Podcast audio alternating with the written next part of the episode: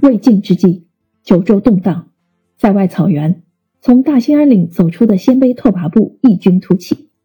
他们师曹魏，连西晋，战匈奴，平漠北，更于慕容氏上演了一部相爱相争、热血与悲情交融的大戏。落难王子险中求胜，置之死地而后生；美貌王后力挽狂澜，隐忍多年而后发。父兄妻儿在爱恨情仇的权力漩涡中。寻求民族理想的光芒，跃马黄河南北，扬鞭长城内外，一个自信、刚健、包容的北魏王朝就此诞生。草原文化与农耕文明如何在战争与交流中相互浸润？不同民族在文化碰撞中如何同化交融？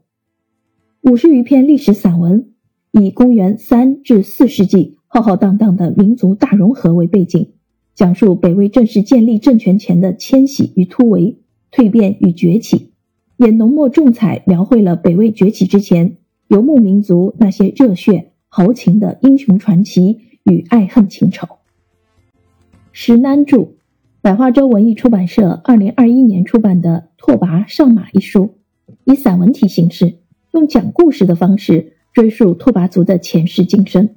梳理鲜卑拓跋。从大兴安岭到平成时代二百年的迁徙与崛起的历程，力求全面讲述鲜卑拓跋的故事。从拓跋力威到拓跋圭，祖孙主动谋求放弃小我，融入华夏大我，将鲜卑拓跋的佛教信仰和儒家文化追求联系在一起，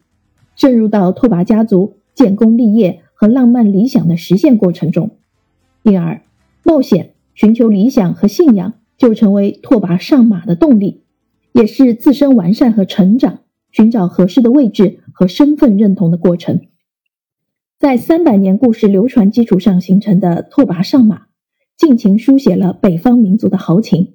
并在融合型结构中体现出游牧民族由野蛮到文明的发展历程。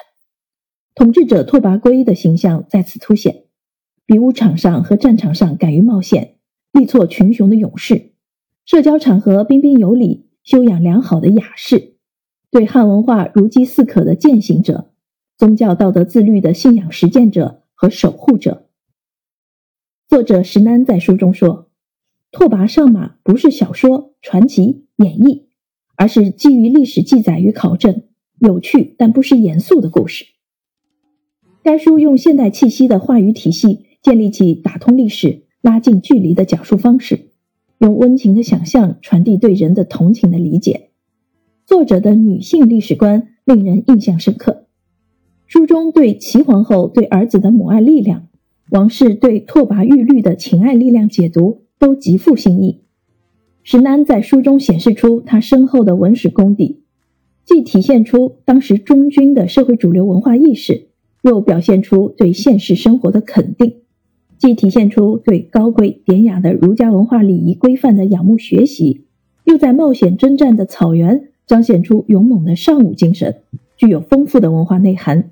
让我们理解了中国从北魏走向大唐的前奏。某种意义上，作者也为我们讲述了一个好的大同故事——中国故事。